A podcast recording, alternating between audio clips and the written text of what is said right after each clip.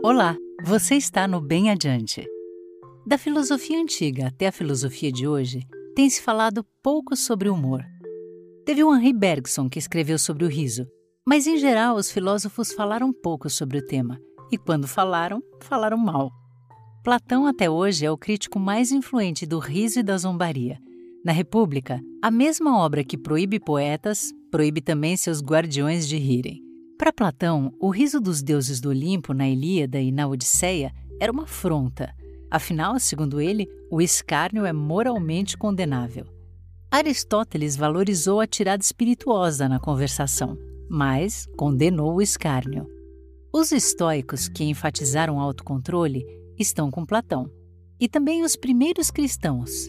Basílio Grande, antigo líder religioso, considerava o riso ruidoso e de incontrolável saculejo do corpo algo contraindicado para uma alma bem regulada que busca dignidade pessoal e o autodomínio. O Código Beneditino advertia seus monges a falar com moderação, evitando a tagarelice, o riso e as piadas. E, no entanto, como demonstrou Molière com seu teatro, é rindo que se criticam os costumes. É libertador rir do burguês fidalgo, do doente imaginário, do tonto do Orgon, pai de família que venera o falso beato Tartufo. Por outro lado, Platão não está de todo errado. Afinal, o riso pode escapar ao nosso controle. Uma amiga teve uma cãibra abdominal assistindo Jô Soares contar uma piada de papagaio. Estava quase deitada no chão do teatro, mas como a piada não terminava, ela não conseguia se recompor. Ela sentiu na pele a expressão morrer de rir. Mas será mesmo que perder o controle é sempre ruim? Olha, como atriz, eu já tive essa experiência de ter um ataque descontrolado de riso. Aliás, algumas vezes. O interessante é que, enquanto atores, a gente tem, ou deveríamos ter, o controle da história nas mãos, onde a gente vai fazer rir, onde a gente vai revelar uma surpresa, onde a gente quer que o público se emocione.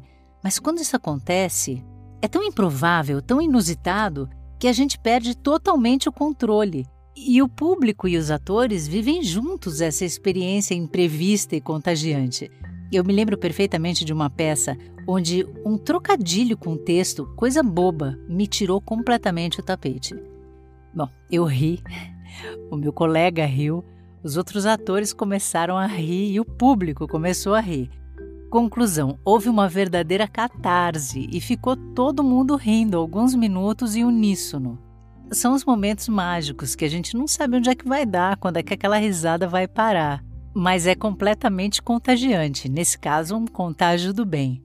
O riso pode ser libertador, pode ser conscientizador e pode ser também curativo. Há alguns anos, um amigo que estava em crise de depressão me contou que quando ele precisava de energia, ele assistia antes de dormir filmes tipo Corra, a Polícia Vem Aí, ou O Inspetor Clouseau, ou A Lucille Ball, e ria tanto que no dia seguinte ele conseguia enfrentar bem as demandas do trabalho. No livro Anatomia de uma Doença, o norte-americano Norman Cousins relata a história de sua cura pelo riso. Ele conta que, ainda jovem, tinha sido desenganado pelos médicos porque estava com uma síndrome autoimune gravíssima. Sem tratamento possível, ele deixou o hospital e se mudou para um hotel, onde ele reuniu os amigos para assistir juntos programas de pegadinha, séries cômicas.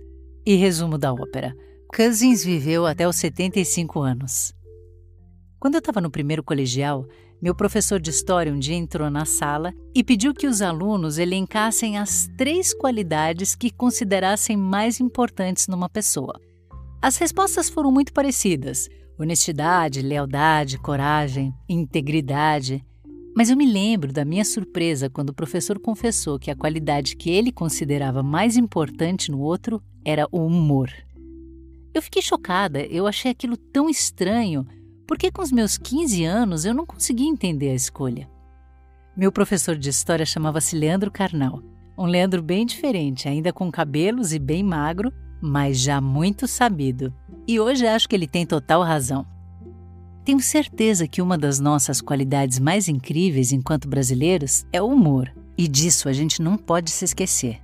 O humor está na cultura popular tem humor no jongo, no coco, no samba de roda, no cavalo marinho, no bumba meu boi.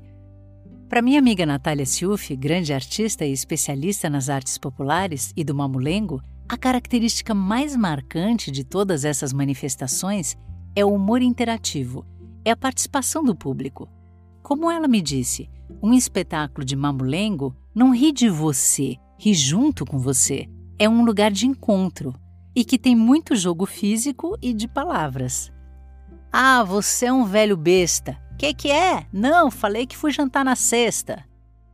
E mesmo pensando nas formas mais pops do nosso humor, não tem ninguém da minha geração que não guarde na memória os bordões do Chico City, do Vivo Gordo, dos Trapalhões, da TV Pirata. Tem muita gente espirituosa, genial. Ah, e tem também uma gente anônima e muito criativa que todo dia inventa uma graça para disparar no zap. Sem falar nos piadistas, nos trocadilistas e toda essa turma que diariamente arranca um riso da gente. Olha, porque se foi o Richard Dawkins que criou o conceito de meme, que é uma informação que pode ser facilmente aprendida e rapidamente divulgada, foi o brasileiro quem transformou isso em cultura. Teve a nutricionista do sanduíche Ishi Ishi, o rapaz das árvores Somos Nozes, a Lilian Vitifib dando uma notícia sobre a apreensão de êxtase com um casal de velhinhos, e até a mulher do.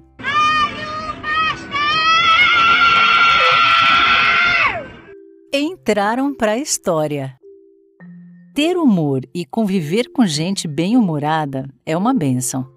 E para terminar, eu faço um brinde ao melhor tipo de riso, ao antídoto infalível para todo tipo de conflito privado ou público, presente e futuro. A melhor maneira de rir e a mais potente: rir de si mesmo. Esse episódio teve a colaboração da escritora Cláudia Maria de Vasconcelos. Obrigada por ouvir e tenha uma ótima semana.